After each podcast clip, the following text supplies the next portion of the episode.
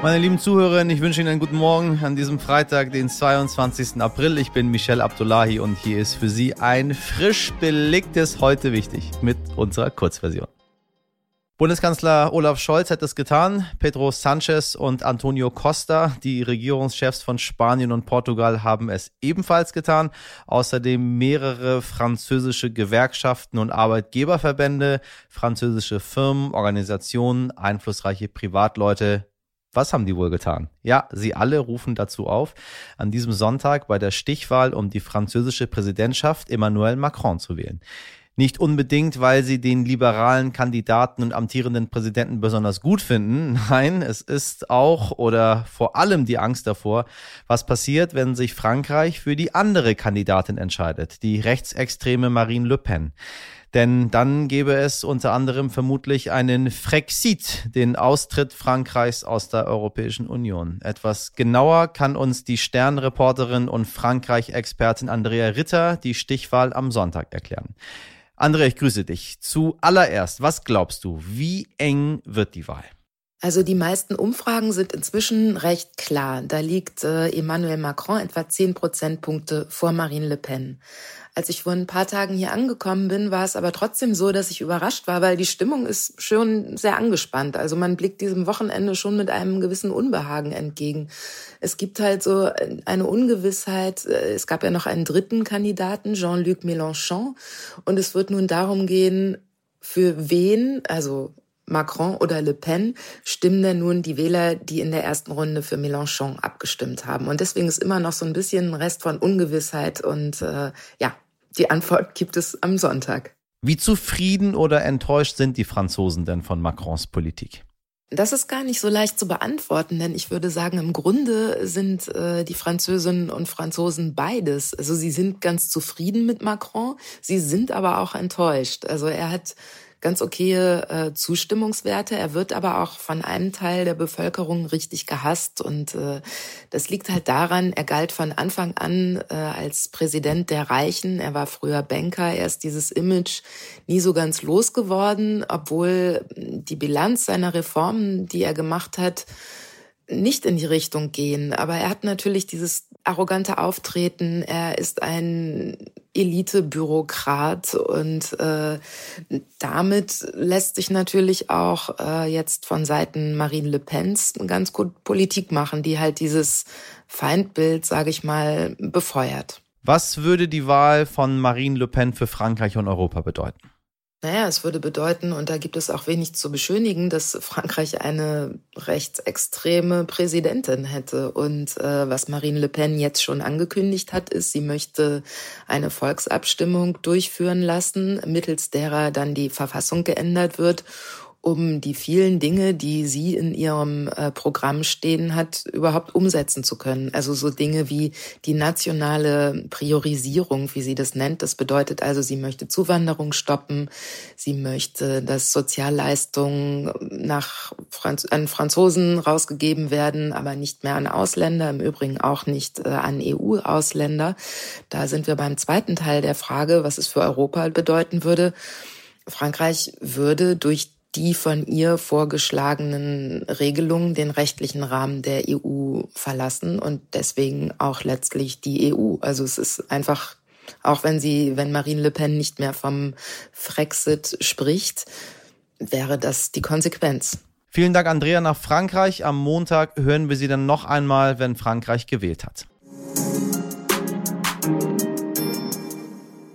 Der 22. April ist traditionell immer der Earth Day. In mehr als 175 Ländern, das sind fast alle auf der Welt, meine Damen und Herren, macht man sich Gedanken über die Umwelt, das Konsumverhalten und bei uns hätte man gerade heute mal ein Tempolimit einführen können. Das fordert mein Gast, der Moderator von RTL Aktuell und Journalist Mike Meuser. Mike spricht nicht nur über das Klima und die Umwelt, er tut selbst sehr viel für diesen Planeten.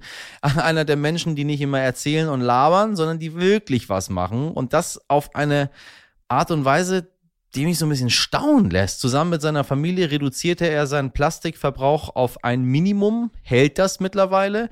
Familie Mäuser lebt ökologisch und nachhaltig. Über das, was die Ampelkoalition nun tun könnte und wo wir alle noch aufholen müssen, sprechen wir jetzt. Mike, ich grüße dich. Hallo Michael. Alle, alle Jahre wieder. Äh, und zwar sehr, sehr wichtig. 22.04. weltweiter Earth Day. Ähm, wir, wir haben schon mal darüber gesprochen. Ähm, damals haben wir, erinnere ich noch, darüber gesprochen, dass Corona gerade äh, Klimakatastrophe medial verdrängt. Und jetzt, ein Jahr später, müssen wir sagen, Ukraine-Krieg und Corona mhm. verdrängen die Klimakatastrophe wieder medial. Ähm, ja. Wobei wir aber auch viel über erneuerbare Energien jetzt gerade gehört haben, Unabhängigkeit vom russischen Gas und so weiter weiter. Also meine Frage, ist der Krieg in der Ukraine eher eine Chance ähm, für den Klimaschutz oder geht das aus langer Sicht dann doch in Richtung Klimakatastrophe? Naja, eine Chance ist er äh, nur sehr, sehr bedingt. Also äh, alleine diese ganzen Waffen, die da jetzt eingesetzt werden und äh, äh die Vernichtung, die da äh, zuerst mal zu Buche schlagen, die sind natürlich alles andere als, als gut. Da, da ist ja alles äh, Mögliche produziert worden, da wird auch CO2 freigesetzt ich weiß, was du meinst. So, man versucht ja mit dem optimistischen Blick ein bisschen drauf zu schauen. Und da sieht man natürlich ja. dann auf Deutschland geschaut, dass wir tatsächlich mittlerweile ja nicht nur gegen den Klimawandel etwas tun können in unserem Alltagsleben, sondern auch gegen Putin. Also wir können Putin ja sozusagen ärgern, indem wir Strom und Energie einsparen und damit äh, Gas und äh, Kohle, die aus seinem Land kommen und die seinen Krieg ernähren, sozusagen äh, runterfahren. Also das geht natürlich schon. Aber ähm, ja, das ist so schwierig, darauf zu schauen und den Krieg irgendwie als Chance zu sehen. Das ist einfach eine ganz furchtbare Katastrophe und ähm, die reiht sich an die nächste Katastrophe. Also wir müssen einfach was tun, glaube ich. Dann schauen wir mal auf dieses Tun und auf ja, diese Versprechen, die wir immer wieder hören. Was denkst du, wie glaubwürdig, wie realistisch ist überhaupt jetzt dieser angestrebte schnelle Ausbau von erneuerbaren Energien?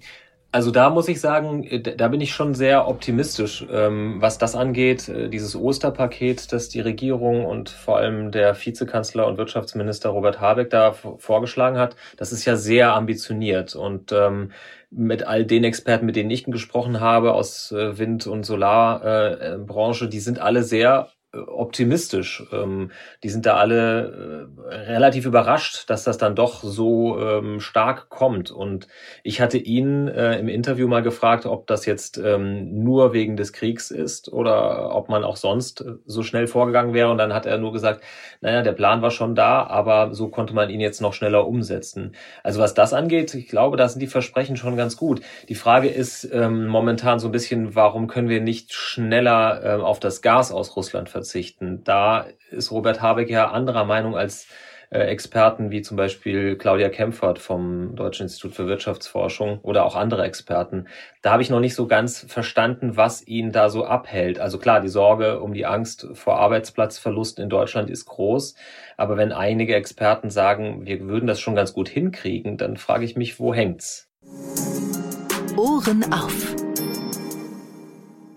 Es gab mal eine Zeit, da konnte man es kaum abwarten, ein Jahr älter zu werden. Mit 16 endlich Bier kaufen, mit 18 endlich ohne gefälschten Ausweis in die Disse. Wobei das eigentlich nur für weiße Menschen galt, meine Damen und Herren. Egal wie alt ich war, es war egal. Wissen Sie, Hautfarbe und so weiter. So, egal, vergessen Sie es. Ähm, aber Sie mehrheitlich, Sie wissen ja, was ich meine. Und dann mit weiß ich nicht, sagen wir mal mit 29, da hat sich's auf einmal umgedreht. Ab da wurde älter sein plötzlich uncool und jedes Jahr mehr plötzlich ein Jahr weniger. Was jetzt in Südkorea geplant wird, dürfte daher vielen wie ein Geschenk erscheinen. Dort überlegt man gerade, alle BewohnerInnen des Landes ein Jahr jünger zu machen. Einfach so. Es klingt wie ein geschenktes Jahr Jugend, ist der etwas ungewöhnliche Alterszählweise Südkoreas geschuldet. Die funktioniert nämlich wie folgt.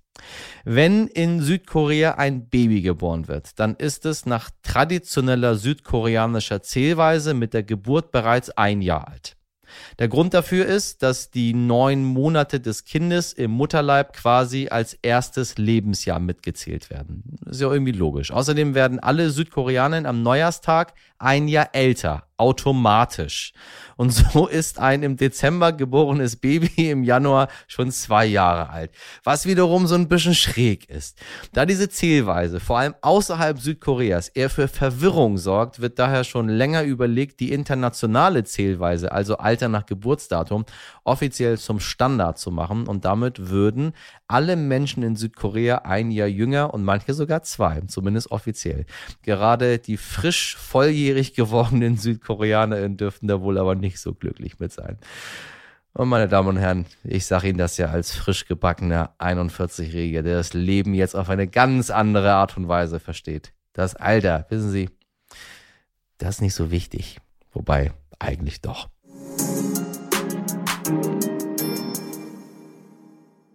Das war's mit heute wichtig in der Kurzversion. Mehr über die Stichwahl in Frankreich und den Zustand unseres Planeten hören Sie natürlich in der Langversion. Ansonsten war's das für diese Woche. Wir sind ab Montag wieder für Sie da.